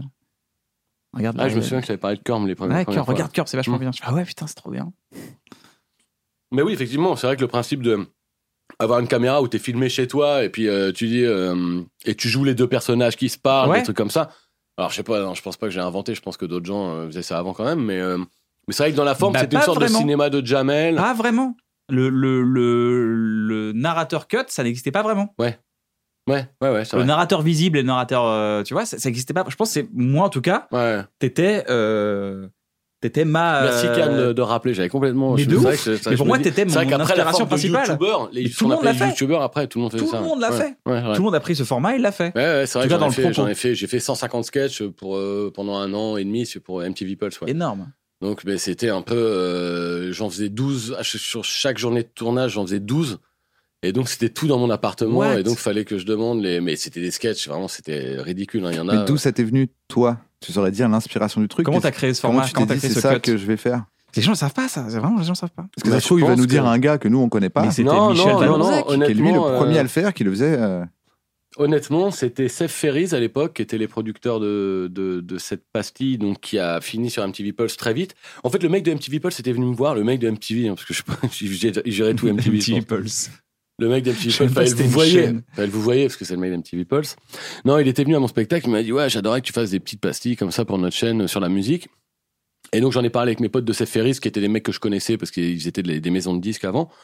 Et puis je sais plus comment cette forme s'est imposée. Je me suis dit bon, on va faire ça chez moi et je vais parler de musique devant mes disques. Enfin, en fait, je voyais, je voyais pas trop d'autres décors. euh, Enfin, en fait, je passais beaucoup de temps chez moi parce que j'avais abandonné le journalisme depuis un an. Déjà à l'époque, quoi. Oui. Donc, euh, et puis je savais, non, en fait, non, je pense pas m'être inspiré d'un truc particulier.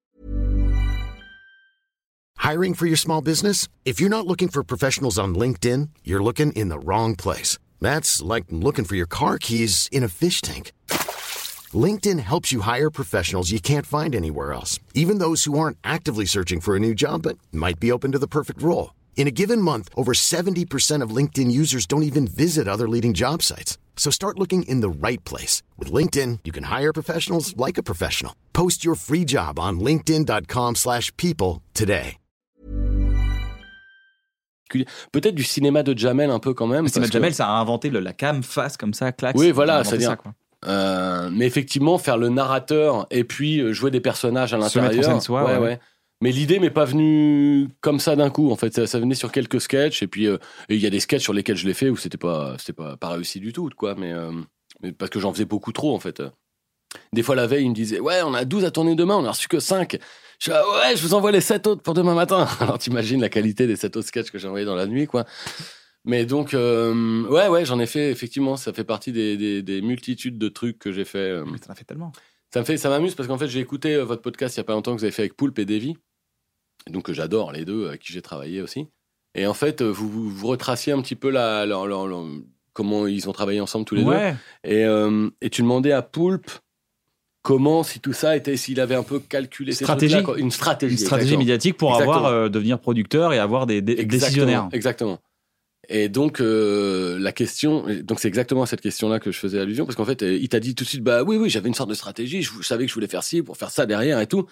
Et j'étais là putain bravo Poulpe, il a il a hyper bien réussi son truc. Ah quoi, oui, bah oui. Parce que moi s'il y a vraiment un mot duquel je me sens très éloigné, c'est le mot de stratégie. Hein. euh, alors vraiment très très loin. Hein. C'est-à-dire qu'en fait, euh, j'ai jamais eu de stratégie. Moi, je fais un peu, on me dit, ah, tu veux venir? Je dis, Ah, bah, je passe faire un saut. Enfin, tu vois, en fait, je sais même pas, euh, des fois, je dis oui, je, je sais pas dans quoi je fous les pieds, j'y vais par amitié, je, donc, du coup, j'ai fait des sketchs, j'ai fait de la scène, je fais de la radio, je refais Internet, ensuite je fais un film. Ah, cool, je fais un film. Première fois qu'on m'a proposé un film, moi, j'ai à peine lu le scénar. J'étais, un film, les mecs, yes! En fait, j'ai dit, putain, je vais faire un film de cinéma. Bah, j'étais content, c'est les Francis, c'était un super tournage. Mais en réalité, voilà, pas de stratégie. Euh, La stratégie, c'est content d'être là. Ouais, je suis content d'être là, euh, c'est bien. Mais donc après, euh, effectivement, quand t'as pas de stratégie, tu revois des trucs que t'as fait, t'es là, ah putain, j'aurais dû avoir une stratégie. mais, bon. Mais voilà, donc moi, Mais je- en fait, t'es un, créa- t'es un créateur, t'es un créatif, tu fais tes trucs, euh, tu fais, t'es, t'es- enfin, t'es, un artiste de rue, quoi. T'es un mec qui prend, allez, on y va, et euh, tu vois. Ouais, ouais, il y a, y a vraiment un truc où c'est trop compliqué pour moi d'avoir une stratégie en fait. C'est vrai que c'est, c'est idiot parce qu'en fait, je pense que ça demande une forme d'organisation, de, de, de, de calcul et tout. Et c'est pas, c'est pas malsain de dire ça. Tu vois, quand j'entendais Poulpe dire qu'il avait une stratégie, pour moi, c'était pas genre ah la honte, il a une stratégie. C'est, euh, c'est génial parce que ce qu'il fait Poulpe, c'est génial. Enfin, il fait des, il fait des- plein de trucs qu'il a envie de faire, qui lui ressemblent et tout. Surtout, il le fait bien. Et il le fait extrêmement bien. Et donc, du coup, en fait, je suis jaloux, moi. Je me dis, putain, mais merde, j'ai jaloux ma stratégie, moi. Qu'est-ce que je pourrais faire de... Bah, demain, je vais aller à 8 heures, je trouve une stratégie. Donc, ouais, non, j'ai pas vraiment de. Je sais pas par quoi il faudrait que je commence, il fallait que j'établisse une stratégie. Ouais, j'avoue. En même temps, après, il y a un des pantalon, gens qui peuvent avoir une stratégie pour toi, tu vois. J'ai l'impression que Ruquier, il est capable d'avoir Ah, une Ruquier, il est stratégie. fort. hein. Je sais pas pourquoi Ouais, je sens que le gars a des idées stratégiques. Non, mais Ruquier, moins- Ruquier au moins- est très très fort. Je crois que c'est un des meilleurs producteurs de comédie. euh, Parce Ouais, que vraiment, ouais. il a pro- après, il produit au coup de cœur, en fait. Il produit pas pour produire. Donc Ouais, lui, il ouais. va stratégiser, hein, t'inquiète. Hein, Ouais, Fait- ouais. Fait des blagues. Et lui, il va dire, euh, non, au niveau de la stratégie, tu vas aller là-bas. Ouais, ouais, voilà. Je pense que c'est ce que j'attends aussi d'un d'un d'un Il est sympa dans la vraie. Bah ouais, il est sympa. Il est sympa. Ouais, il est sympa. sympa. Il est super il est gentil. rencontré, il est super. Oh. Ouais, ouais, très gentil. Après, après, il y a des gens qui aiment ou qui aiment pas ses émissions, mais alors, en, en tant que producteur de spectacle, effectivement, tous les artistes qu'il développe, il les développe Ah, il le super fait bien. Il en fait pas beaucoup, il les fait bien.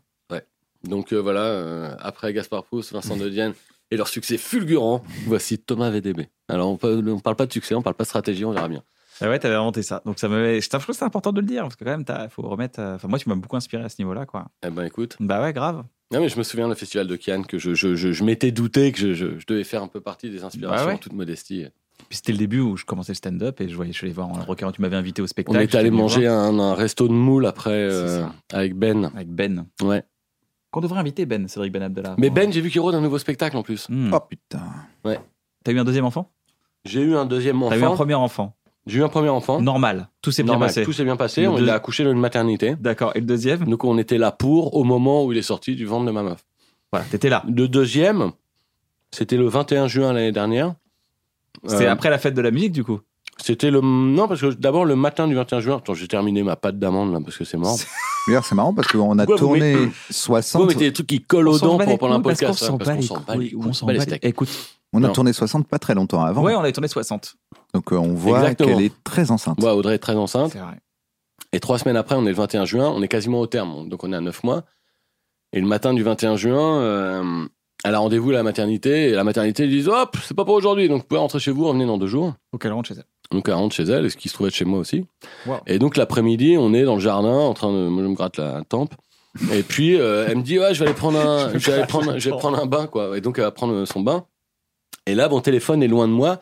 Et au bout d'un quart d'heure, je me rends compte que mon téléphone, tiens, a sonné quatre fois. Et c'est elle qui m'a appelé de la salle de bain où je peux pas l'entendre. Donc je monte dans la salle de bain et puis elle me dit euh, va télécharger l'appli pour minuter les contractions parce qu'il y a une appli qui te dit s'il faut que tu ailles à la maternité selon le, le minutage des contractions, plus elles sont rapprochées, tout ça. Donc je descends en speed à côté de la box parce que ça capte pas dans la salle de bain pour télécharger l'application. Et là, donc quand je fais application, quand je vais télécharger l'application, ils me disent il faut que vous mettiez votre mot de passe de mes couilles là de iCloud, encore de merde iCloud, on sait pas ce que c'est. Tout le monde me dit ça marche très bien, ça ne marche pas du tout. Bon, venez pas me dire mais si c'est facile, ça ne marche pas. Et donc ils me disent euh, voilà venez euh, vous venez mettre votre mot de passe Apple. C'était stratégie. C'était stratégie, le mot de passe. Ouais, ouais, ouais, non, c'était pas stratégie, je pense. C'était, c'est tout sauf ce mot-là. C'est ce que je savais au moment où il fallait que je le tape. C'est pas, attends, c'est pas stratégie, mais alors c'est quoi? Que je me rappelle les autres mots. Et donc là, donc ils me disent, faites un nouveau mot de passe. Parce qu'il faut que je me grouille. Ma meuf, elle est en train d'attendre là-haut, tu vois, dans la, baignoire. Donc là, je cherche mes mots de passe et tout, et puis ça marche pas. Ils me disent, ah, vous l'avez déjà utilisé, il y a pas la majuscule, il y a pas les points de- de- d'exclamation, tout ça. Donc je fais hum, patate 10 000. Donc là, je fais patate 10 000, c'est mon mot de passe. Donc je savais que j'avais jamais utilisé patate 10 000. Et donc ils me disent ok patate 10 000 ça va. Donc je télécharge l'appli, je monte dans la salle de bain et là avec ma meuf qui commence un peu à jongler dans la salle de bain, est là, et elle me dit euh, il faut faire des vocalises parce que donc c'est ce que lui a dit une, atta- une attachée de presse, j'allais dire non une qu'on appelle ça une sage-femme. Il faut faire des ah à chaque contraction et, et que votre mec il vous tienne la main et que vous accompagnez les contractions et qu'il chante aussi. Donc elle fait ah et moi je fais ah et donc on se trouve un peu con quand même et au bout d'un moment je dis tiens je vais faire je vais chanter à la tierce. donc elle fait elle fait comme ça, elle fait ah et moi je fais ah et donc là ma meuf elle avait envie de me donner des coups de pied au visage. Elle me l'a dit après elle m'entendait faire des tiens mais ferme ta gueule avec tes, tes notes de musique insupportables. Et donc à un moment on dit bon faut qu'elle sorte, elle a vraiment mal donc je la sors du bain, elle se fout sur le lit à quatre pattes et elle commence vraiment à jongler donc je lui mets sa robe sur elle et j'arrête pas d'appeler ses parents qui sont en train de rôder en bagnole dans le coin parce qu'ils sont partis visiter un musée à la con pas pas les loin. vignes. Ouais, voilà, Oh, les je vignes. Et j'envoie des textos, je dis, faudrait venir là quand même. Et ils disent, on arrive. Je dis, bah, arrivez maintenant. Et ils arrivaient pas. Donc je mets ma meuf sur le lit, je lui mets la robe dessus, et puis elle me dit, attends, faut que j'aille aux toilettes là. Elle va aux toilettes. Et au bout de 20 secondes, elle m'appelle, chose qu'elle ne fait jamais euh, au bout de 20 secondes qu'elle va aux toilettes, même quand elle va aux toilettes, elle m'appelle pas en général.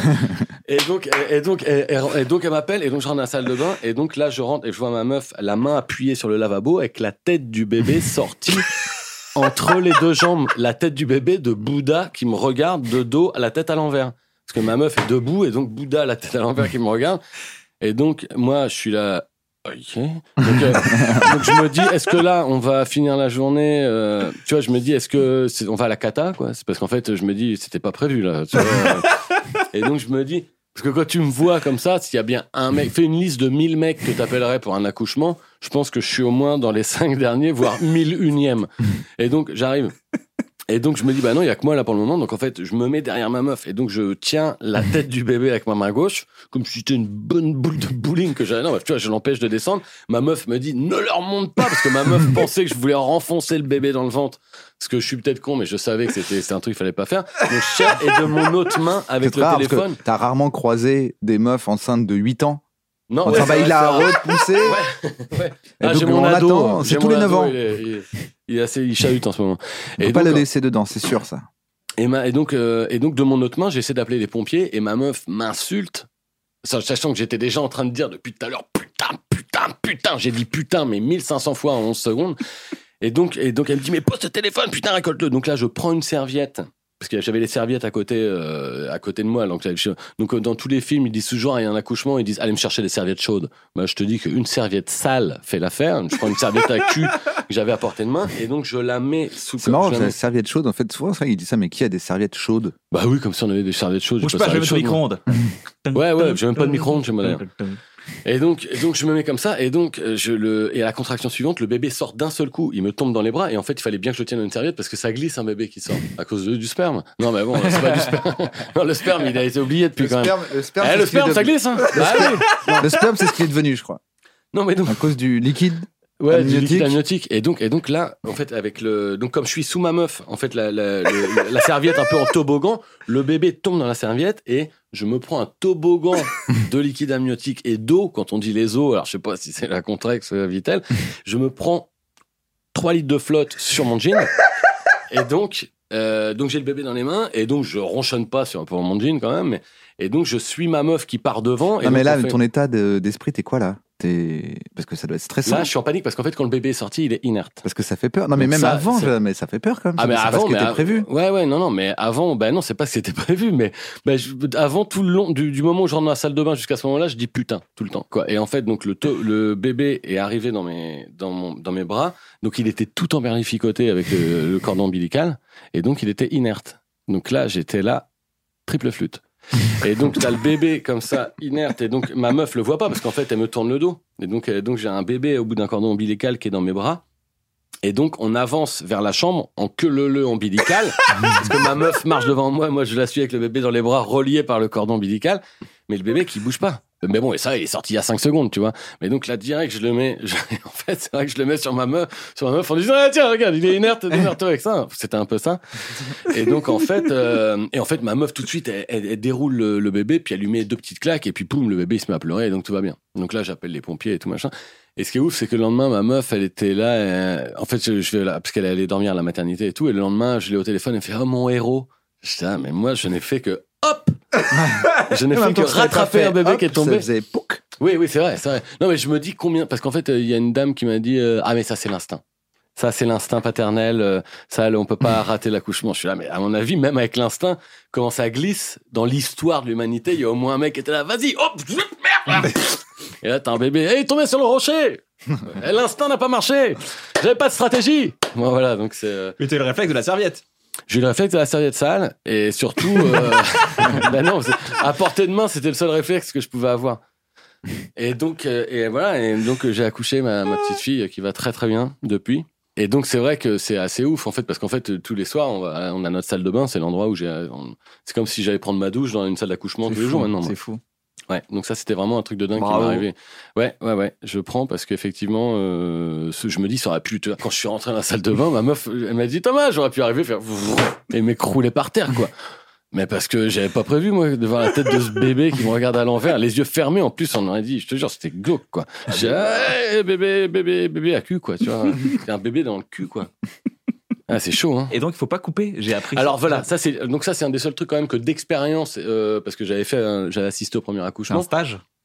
Et puis surtout, non, j'ai été allé au truc avec la, les réunions à la con avec la sage-femme, là. Tu sais, où il y a des réunions avec la sage-femme où elle te dit, euh, où tu dois, euh, voilà, on a, on a fait les travaux justement de, de vocalise et tout. comment est-ce que ta meuf elle doit rebondir, tu vois, sur pour travailler les, les contractions sur un gros ballon qui rebondit? Donc elle se met comme ça. Et donc il y avait des espèces de de- d'exercices où je dois me mettre derrière elle, l'enlacer et tout. Mais ça fait un truc entre le yoga et la secte. Et puis l'accouchement, tu sais pas trop. Et donc, ben, quand même, ça m'a au moins servi à ça de savoir qu'il faut surtout pas couper toi-même un cordon, un cordon ombilical parce que t'as as 24 heures avant qu'un bébé. euh, En fait, tu, tu peux laisser un bébé accroché 24 heures à un cordon ombilical. D'accord. Et donc, il faut absolument que ce soit stérilisé. Il faut surtout pas le couper toi-même avec un ciseau que t'as chez toi. Ah ouais, ouais, ouais. Non, parce que vraiment, j'avais des ciseaux à côté. Je dis, oh putain, ça me tente là. tac, tac. Et donc, euh, non, il faut que ce soit fait stérilement. Donc, les tout bips sont arrivés après chez nous. Ils l'ont fait et tout. Mais, Putain, bravo. mais c'était sport. Je peux te dire, c'était sport, Joe. Avec toute ta vie, tu te rappelleras de ça. Ouais, bah ouais, ouais, ouais. C'était vraiment un truc de dingue. Donc après ça, c'est vrai que j'ai pas. euh, après ça, qu'est-ce qui m'est arrivé de ouf depuis dans ma vie? C'est vrai que c'est le dernier truc énorme qui m'est arrivé en fait. même. Le truc un peu héroïque que j'ai fait dans ma vie. J'ai l'impression que j'en fais jamais des trucs héroïques et là on me dit Eh, putain c'est ouf ce que t'as fait. Putain j'ai fait un truc ouf. Putain c'est cool. Non non ouais c'est. Alors, Très bravo, fier. franchement, méga stylé. Ouais. quoi. Truc papa, deux enfants? Deux enfants et donc euh, ben ouais c'est et donc je- comme je suis plus à Paris maintenant donc moi je suis à. C'est mieux ou pas? Alors, est-ce que, est-ce que, est-ce que le confinement, c'était sympa? Le confinement, mais Ouais. moi, tous les matins du confinement, je me levais en me disant Hey, je suis plus à Paris Donc c'était quand même. euh, Après, j'avais envie qu'il continue le confinement tellement j'étais content de plus être à Paris. Enfin, non, en fait, voilà, on a T'avais le droit de, officiellement de plus rien faire du coup. Le monde te disait, on t'en voudra pas. Ah, mais moi, c'est ça on qui ne était t'en génial. c'est voudra que- pas. Non, mais le, le, le confinement, il a quand même. Moi, j'adore rien foutre.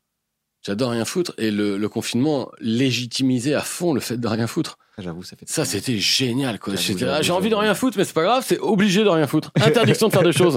Donc, je ah, bah, je vais bien en profiter aujourd'hui encore. Pareil pour Davo, non? Ah bah oui, oui. Le monde vous a dit, les gars. Le- bah, le, mais- mais- le- le monde a dit c'est une question de sécurité. Si vous voulez être un héros, Ouais, ne faites, ne faites rien, rien. ne sortez pas de chez vous. Je dis, ah bah, ça, ouais, ok. Je, vais- Bah, vais chercher ma cape et je vais m'asseoir dans mon canapé et je suis un bête de héros. Mais ce qui est fou, c'est qu'en fait, j'ai aucun souvenir du confinement. Enfin, je me souviens qu'à un moment, j'ai essayé de faire des raviolis japonaises. Euh, je me souviens que j'ai peint un meuble, mais après, toutes les journées se ressemblent. Enfin, tu vois, je Ah me ouais. souviens plus de, de qu'est-ce que. J'ai passé tellement de temps à aller gambader dans mon jardin, puis à revenir, en- à me gratter la tempe, puis je dis, ouais, je vais retourner. Hop, et je repars dans le jardin. Et Ouais, non, enfin, passé beaucoup, vite, hein. beaucoup de zonage. Donc, j'ai terminé un livre que je, que je, ah, putain, ça, c'est pas mal, ça. Comme info, là. Allez, j'ai terminé un livre. Non, parce qu'en fait, j'ai commencé un livre il y a deux ans qui sont une- un livre de, une somme de souvenirs sur la musique que j'ai écrit, voilà. Parce que là, pour l'instant, que tu l'as lu. Ouais, parce que je dis putain, il a mis long pour Ah non, J'ai non, terminé un livre, Ouais, euh, non, gars, non, super à info. Ouais, J'ai terminé un J'ai livre. commencé C'est génial, c'est quoi Astérix le Gaulois Putain, Génial À la fin, il y a un 38 pages. banquet. Il y a un banquet à la fin. Là, j'ai Ah, commencé. il y a un banquet Ouais, il s'attache le, le, le. Ah, me dis pas, j'ai pas lu la fin. Ah merde, pardon. Non, j'ai commencé le bouclier Arverne à Noël. Oh là là, putain, me dites pas la suite non plus. Non, non, mais j'ai, j'ai, euh, non, j'ai commencé à écrire un livre de souvenirs par rapport à la musique. Et donc, j'ai commencé à écrire ce livre il y a deux, deux ans à peu près. Et puis, j'ai un peu laissé passer l'été dernier. Puis là, en fait, pendant le confinement, j'ai décidé de le boucler. Et donc, je l'ai envoyé à des, à des éditeurs là, qui me disent qu'ils sont intéressés. Donc, euh, ça va peut-être sortir cette année, je pense. Génial Alors, Et tu donc, l'envoies à des que- éditeurs qui sont intéressés et qui disent voici euh, les petites corrections qu'il faudrait faire. Donc, ça va peut-être sortir dans deux ans. Oui. Putain, fait chier parce que je t'ai dit qu'effectivement, ils m'ont demandé, grosso modo, ils m'ont dit il y a 10% à retravailler un peu. Voilà. Donc je suis là, oui, il faut voir faut un an et demi à peu près ça. Mais donc voilà, non, je suis assez content parce que c'est des trucs que j'ai pas du tout raconté sur scène, que j'ai raconté nulle part. Et c'est que c'est mon rapport à la musique, sachant que je ne suis pas du tout musicien moi. Donc je suis que j'adore la musique, mais je suis que consommateur de musique. Est-ce qu'on peut dire que t'es un fan de Zikmu Je suis un fan, moi je fous T'es un- t'es un Un féru un Un féru férudique, un féruzizik. T'avais pas un truc comme ça dans ton spectacle? Moi j'adore Féru- Moi, j'adore la zik. Mais ça c'est ma, ma mère depuis depuis de Thomas, gars Thomas c'est un fou de musique. C'est un fou de musique. fou de Queen Fou de Queen. Et donc que euh, t'as rencontré d'ailleurs. J'ai rencontré Brian May. Ouais.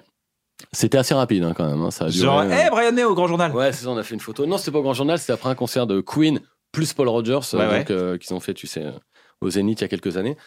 Et, euh, et donc, étant fan de musique, voilà, donc j'ai écrit un, un- Ce livre euh, raconte que mon rapport à la musique, aux pochettes de. Excuse-moi. Vas-y. T'avais une vanne sur Queen qui m'a toujours fait rire et je trouve que cette vanne elle est vraiment drôle. Et je suis fan de Queen, je suis très fan de Queen, tu le répétais trois quatre fois. Mm. Un grand fan de Queen, je suis tellement fan de Queen. Je, je- je crois que je, crois que la, personne qui écoute autant de Queen que moi, c'est mon voisin. Oui, c'est ça. ouais. Ouais. Alors maintenant, ça marche avec d'autres groupes parce que j'ai un peu des. Bon, je, suis moins écouté Queen en boucle comme ça.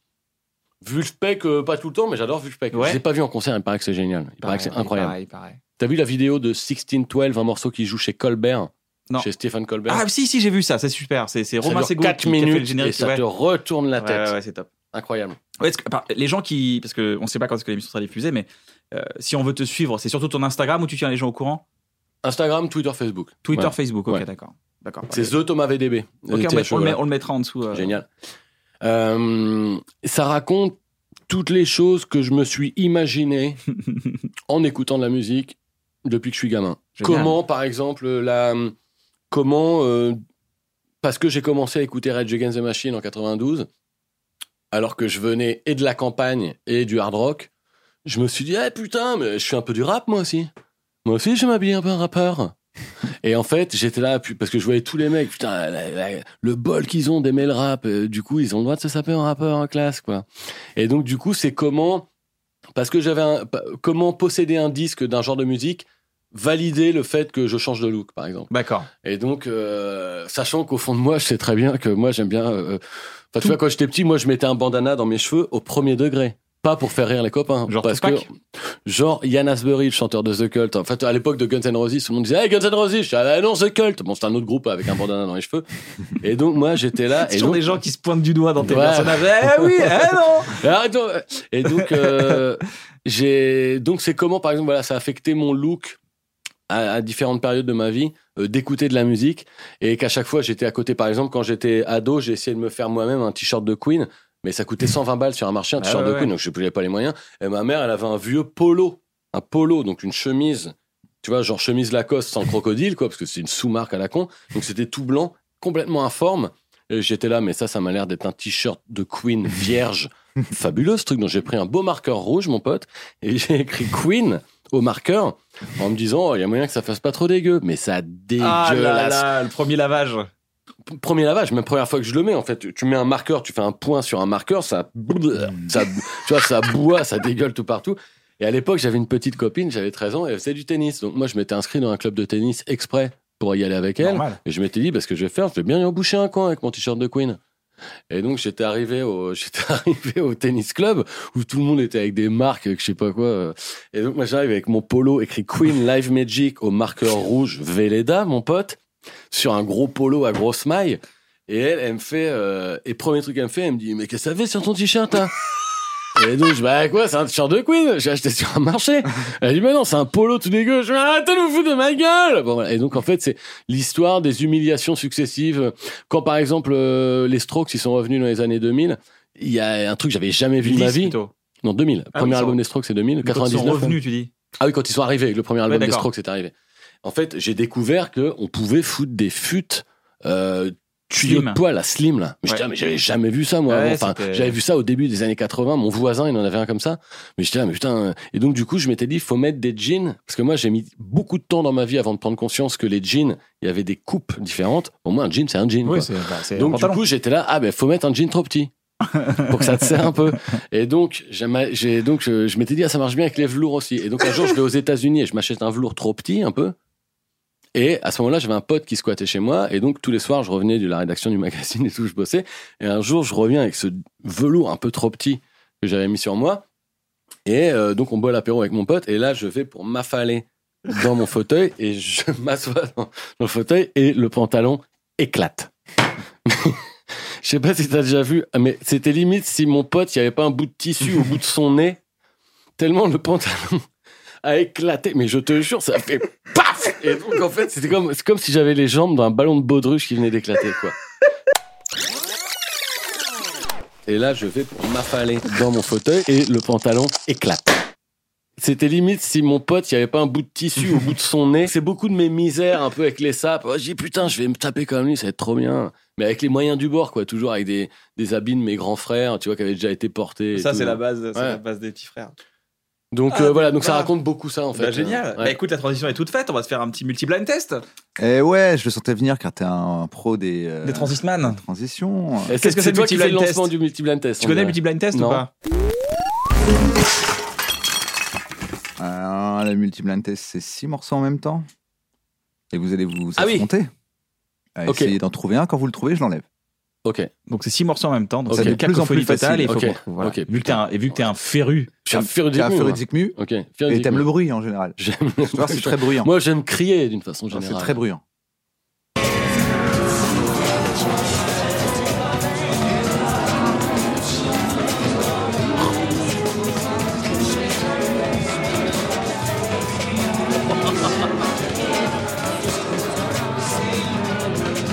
Des pauses, une seconde. C'est le son que t'as entendu quand t'as ouvert ta, ta porte de la, ta- où tu vois ta femme en train d'accoucher, t'es là. Ah, C'est ça l'émotion qui traversait. Quand tu meurs et que tu vois la petite lumière au bout du tunnel, là que tu marches dedans, c'est le son qu'il y a dans le petit tunnel. Quand tu vas vers le purgatoire, c'est Ah, c'est vraiment des spectres.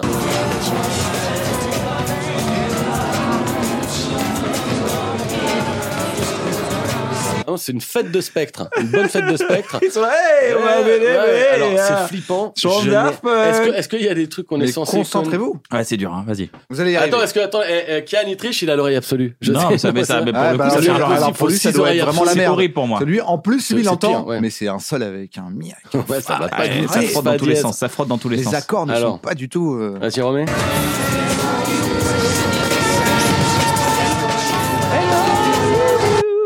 Ah, ah, I'm calling you de I'm calling you. de Bagdad Café? Ah, Oui, vous l'avez trouvé ensemble. Je sais pas. Ouais, Non, on est l'équipe, Il l'a chanté, il l'a trouvé. On est l'équipe.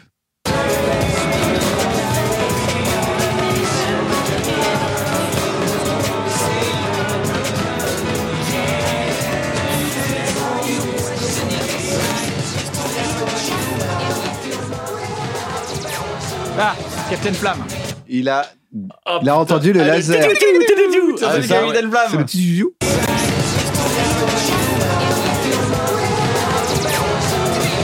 Et c'est bien Capitaine. C'est le Tigididou, le Tigididou de fait, Captain tu Flamme. t'accroches à une mélodie en Ah, mais disant après, tiens en je vais essayer de celle-là puis en fait t'es ah non c'est l'autre Ah très dur Il en reste plus que 4, c'est plus facile. 11-6.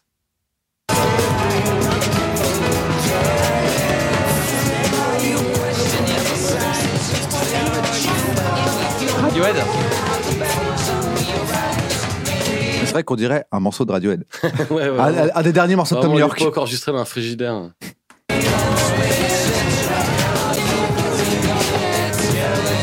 Ah, il y a Mathieu Bellamy qui chante, c'est Muse. Il a carrément donné le nom du gars. quoi. ah putain pas C'est bel et bien Muse. Mais Avec c'est Starlight. Starlight, ouais. Ah, putain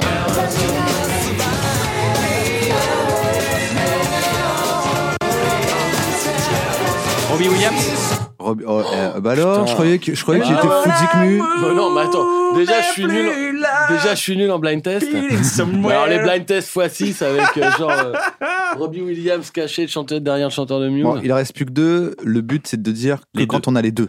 ok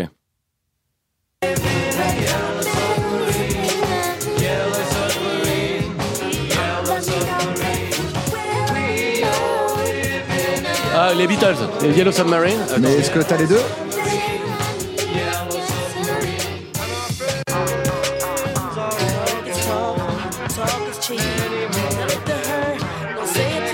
Ça rend ouf. J'aime bien- j'aime bien, c'est qu'on- à l'époque, ça. J'aime bien, c'est- c'est qu'on se regarde comme si on essayait de danser. Got a great. Attends, fais pause. Il y a une musique qu'on écoutait quand on était sur Skyrock, on se réveillait le matin en Ah ouais, 98, je on allait au je collège. pense, je pense. Another rain, get it grow, Oui, ça. get Ah, je connais it. Ah, vas-y, va au refrain. Destiny Childs Non. Non, c'est pas euh, Mary J. Blige Non, mais c'est ce délire là, Ouais, c'est exactement. ce délire de, de, de, de meuf euh, des années 98. Plus là. côté rap. Ouais, ouais. TLC? All TLC, non Non. All Ouais, non. t'as raison. Ouais. Vas-y, refais play.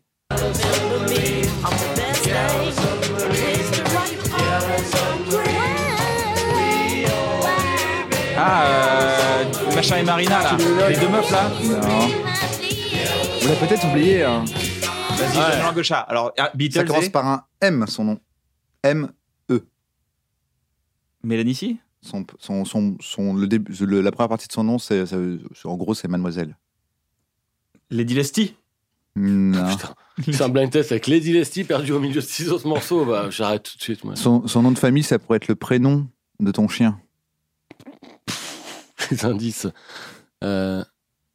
Vas-y, donne langue au chat. C'était Missy Elliott. Missy Ah ouais, putain, ouais. Elliott. Bravo. Euh, Oui, c'était Bravo. ce genre de délire là. Ouais, je dis bravo à elle. Bravo, Missy Elliott. Bravo, les Beatles. C'est dur, ce jeu, hein. Euh, ouais. Très, très, Et très oui, dur. puisque t'as perdu. J'ai perdu. euh, T'es un gros loser. J'ai bien perdu. J'ai jamais vu un tel loser. C'est la première fois, je crois, qu'on a un. Mais je suis nul en blind loser. test. Moi, vraiment, je suis hyper nul. euh. On devrait inviter Laurent Baffy. Je Ouais, pense qu'il bah, kifferait bah, les ouais, blind Et tests. tout en même temps, alors, mon gars. Ouais, ouais. euh, Non, je suis nul en blind test. Moi, je suis, euh, je suis bon en blind test de Queen. si tu me mets euh, un quart de seconde de n'importe quel Mais morceau c'est de fan des. Beatles aussi. Oui, depuis de, tout, le, tout, tout le pop rock, quoi. Moi, c'est vraiment des trucs pop rock, euh, un peu de vieux, beaucoup. Et euh, donc les Queen, je peux reconnaître un morceau. en- tu mets une seconde un morceau de Queen, normalement je le reconnais tout de suite. Vraiment, c'est vraiment un truc. J'ai j'ai tellement écouté ça, je connais tout, tout par cœur. Mais euh, Genre, tu connais euh. Bohemian Rhapsody? Je connais pas. Euh, non, ça, ça me dit C'est un rien, morceau, mais- ce jeu, c'est un morceau de Queen. C'est un morceau de Queen. ouais. Non, le titre me dit quelque chose, mais je. Le truc là. Ah oui, euh, euh, Bohemian Rhapsody. da-da-da-da, C'est la Down. Bohemian Bohemian Rhapsody. Rhapsody. C'est ça, ouais, ouais, bah oui, c'est- génial. c'est C'est super, c'est ça. la Bohemian, la Bohemian. Chante en français carrément, les gars. Bohemian Rhapsody. Ça me fait penser à une scène euh, qui est extrême dans une série que qui- je pense qu'il est une des meilleures séries françaises qu'on ait créées jusqu'à aujourd'hui. Ça s'appelle Bref. non, Ok. non, non, non, s'appelle Bah, merci, sympa le gars. non, qui s'appelle Inside Jamel Comedy Club. Ouais, ah, c'est génial ça. Dans lequel tu as une scène avec Dedo, Ouais. où tu interviews Dedo, qui Ouais, lui est un- en fait, on se rend compte que c'est un personnage de rocker Ouais, ouais, nul, ouais, ouais. Et, euh, et tu fais son interview. Ouais, ouais. Qu'est-ce qu'elle est bien cette série. C'est vraiment une des meilleures séries. je, je regrette qu'elle soit pas en DVD euh, quelque part. Quoi. Mais je crois que ça existe. Je crois que c'est entièrement sur euh, les réseaux maintenant. Je crois que c'était mis ouais, sur c'est YouTube. sur YouTube. sur il y a un truc sur Facebook, un moitié, machin. C'est très très dur Ouais, à je suis d'accord que c'était vraiment euh, parfait, moi. C'était incroyable. Quand j'avais vu cette série-là, j'ai halluciné sur la qualité. C'est, ça arrivait vraiment, enfin, en faux docu, en faux documentaire, ça arrivait pile à ce moment-là, mais c'était presque. En France, on n'avait pas l'habitude de, de regarder les choses comme ça, je pense. Ça n'existait pas. alors, C'est l'époque où il y avait Ricky Gervais, il y avait aussi The Office euh, US Ouais. qui sortait. euh, Ouais, ouais. Mais c'est vrai que quand ils l'ont adapté, mais c'était euh, Ah ouais, moi, je m'étais pris une claque avec Inside aussi. ouais. Fabrice Eboué en, Alors, en quoi la metteur en scène audio. Et en fait, Dedo qui se fait passer pour un mec qui fait du métal. En fait, spécialiste du hard rock, et en fait, je lui demande son album préféré de. de Dire Straits. de ACDC. Non, non, je de- de ACDC, ouais. Je dis, ouais, enfin, ouais, je lui dis, c'est quoi ton album préféré? Il dit, ouais, le, le Greatest Hits. Enfin, ouais, en fait, tu comprends que le mec est complètement, il a aucune, aucune référence en musique et tout. Il Et, s'arrête et il boit un grand verre de bière pour faire genre, moi je suis un mec du métal. Ouais. Ah ouais, ouais. Ouais, ouais, c'est une très très bonne série. C'est marrant parce que c'est vrai. Dedo aime pas du tout le Bah métal. non, il- c'est un skater. Ouais. Il... Et vous regardez quoi en série en ce moment Vous peut-être en parler. Eh ben, tiens, ouais, qu'est-ce qu'on regarde Parce que moi, en fait, là, j'ai découvert. bon, tout le monde connaît, mais je viens de mater The Handmaid's Tale. Ah, j'ai pas Ah, arrêté, il ouais. paraît que c'est super. Putain, mais c'est. Oh là là, c'est une tarte cette série. Et au début, je voulais pas regarder parce que je croyais que ça se passait au 19e siècle. Donc les séries au 19e siècle, je suis ah, on s'en fout. Alors que non, pas du tout. Et pas du tout, ça se passe maintenant en fait. C'est eh, c'est une dystopie. Et en Eh. fait, euh, c'est, c'est, je l'ai appris dans Clément Viktorovitch, dystopie. Non, non, mais en fait, c'est un mot euh, qui résume comment le futur, euh, comment ça se passera aujourd'hui si ça s'était passé avant euh, différemment. Ouais, ouais. C'est à Et la en fois, ouais, c'est un- une uchronie, je crois. Ouais, ça C'est c'est une une, dystopie, une uchronie. euh, c'est une ouais, uchronie enfin, c'est un mélange des deux quoi. C'est un cleuasme. Je crois que c'est un C'est un cleuasme, ouais. Mais donc, euh, série exceptionnelle. Vraiment, je- je- j'arrive à la fin de la saison 2, mais je suis plusieurs à en parler. Vous complètement êtes plusieurs à en parler, ça fait. aspiré par le truc, c'est démentiel. J'ai pas vu la dernière saison. Ah, t'as vu les premières alors Ouais. c'est génial, non T'es d'accord que si t'as pas trop le moral, tu sais, c'est comme Black Mirror. Ah, on vois, est bien d'accord. Là, on est si bien t'es un peu fatigué, C'est un peu euh, Years Re- and Years aussi. ouais, voilà, le va genre voir est plutôt. même- euh, C'est quoi ça, Years and bah, Years tu vois, je l'ai pas regardé encore, ce qu'on m'a dit. Vas-y quand t'es bien. Ouais, Years and Years, c'est Ouais. pareil. c'est- Le Handmaid's Tale me met un petit peu dans le même état. C'est-à-dire, Years and Years, en fait, c'est une série qui raconte l'histoire d'une famille américaine au quotidien, mais ça commence le premier jour, euh, le, le premier épisode commence le dernier jour du quinquennat de Trump. Et en fait, le dernier jour de son, de, de son, de- au pouvoir, Trump fait un truc de ouf qui change la face du monde.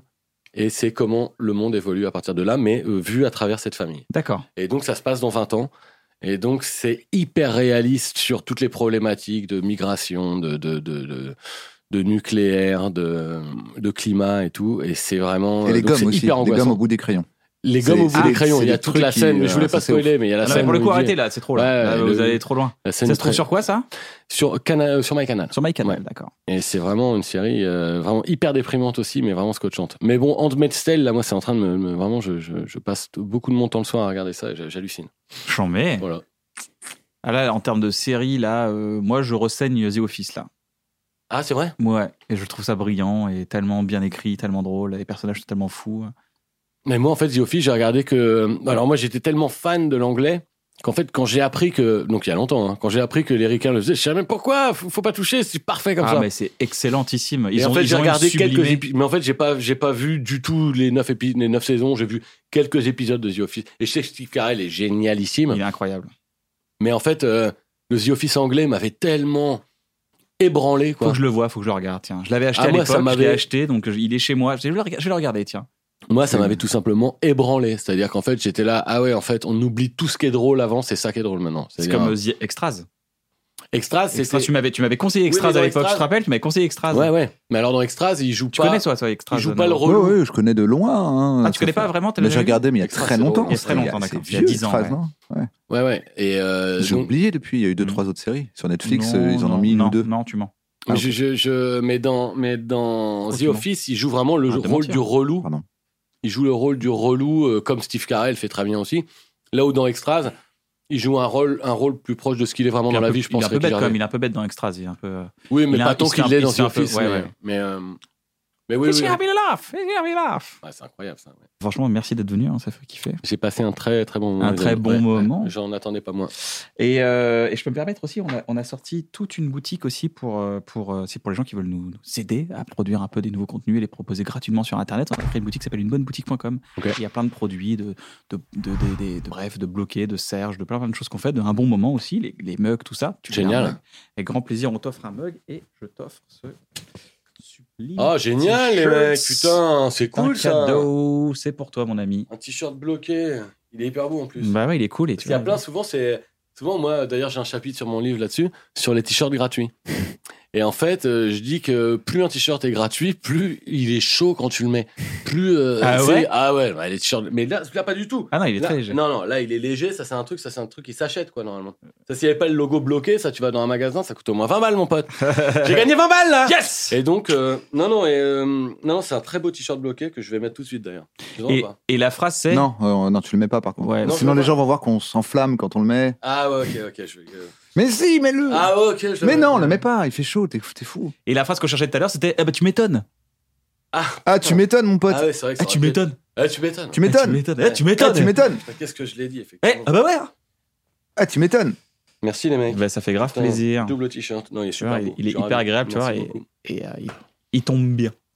Et il me va très bien. Tu vois que t'es un fan de bloqué qui est venu voir. Ah, j'adore. Ouais, non, mais j'adore. En plus, c'est hyper beau. J'adore, j'adore bloquer. J'adore, Est-ce que tu j'adore veux- vos programmes, les mecs. Est-ce que tu vas rajouter quelque chose? Bah d'ailleurs, tu devais jouer dans Bref. Mais tu pouvais pas. Exactement. Tu m'as appelé un jour, t'étais en je tournage. Je te dis viens, viens pour jouer et tout. Et malheureusement, tu peux pas dire qui devait faire, sinon non, bah C'est non. en- C'est en quelle année que vous avez tourné la- 2011. Ok. C'est en plus, 2011, je me c'était en novembre 2011 que je t'avais appelé. Mm. Et on- vu qu'on adorait ce que tu faisais, on s'est dit putain, faudrait trouver Ouais, je me chose souviens tu Bref. appelé pour Ce un. sera pour la prochaine fois. Prochain programme, tu joues avec nous. Merci vraiment, merci Thomas. Tu vas rajouter Merci quelque chose un truc que merci tu. Non, avec Thomas en héros. j'adore, euh, j'adore, j'adore le fait que vous m'ayez invité. J'adore, euh, j'adore, plaisir. j'adore tous vos invités. Ouais. J'étais très content parce que je me suis dit, euh, ah putain, il m'invite, c'est cool. Parce que tu vois, je regarde les castings, il y a plein de mecs dont, que je connais, dans les gens que vous invitez et tout, que je connais, à qui je dis bonjour, à qui on rigole et tout, mais des mecs dont je suis fan aussi, tu vois. Je me dis, putain, euh, et donc j'aime bien l'idée d'être, euh, d'être euh, dans, dans- tu vois, entre, Bah écoute, on invite que des gens qu'on kiffe. Poulpe ou Freddy Gladieux ou Ouais. Jonathan Cohen. Que des gens Ouais. qu'on kiffe. C'est Ouais, le, c'est le C'est but. cool, c'est cool. Ouais, ouais, on fait ça pour ça. Ok, génial. Ah, Merci à tous, merci à toute l'équipe technique naturellement de nous accompagner dans cette belle aventure. Merci à tous les gens qui travaillent dans l'ombre. C'est tout un travail d'équipe, vous vous en doutez. Et euh, bah, prenez soin de vous.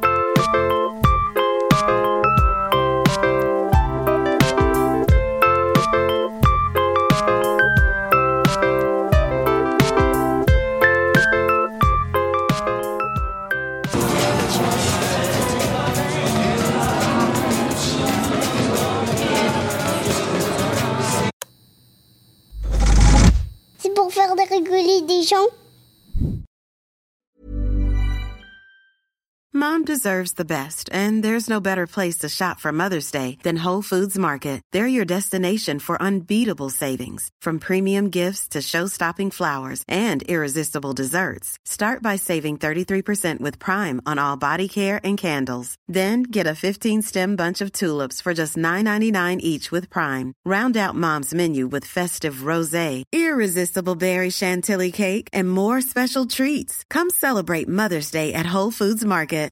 When you make decisions for your company, you look for the no brainers. And if you have a lot of mailing to do, stamps.com is the ultimate no brainer. It streamlines your processes to make your business more efficient, which makes you less busy. Mail checks, invoices, legal documents, and everything you need to keep your business running with stamps.com.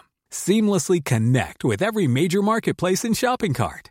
Schedule package pickups and see your cheapest and fastest shipping options from different carriers with rates up to 89% off USPS and UPS rates. And with the stamps.com mobile app, you can take care of mailing and shipping wherever you are. Make the same no-brainer decision as over 1 million other businesses with stamps.com. Sign up with Code Program for a four week trial, plus free postage and a free digital scale. No long term commitments or contracts. That's stamps.com. Code Program.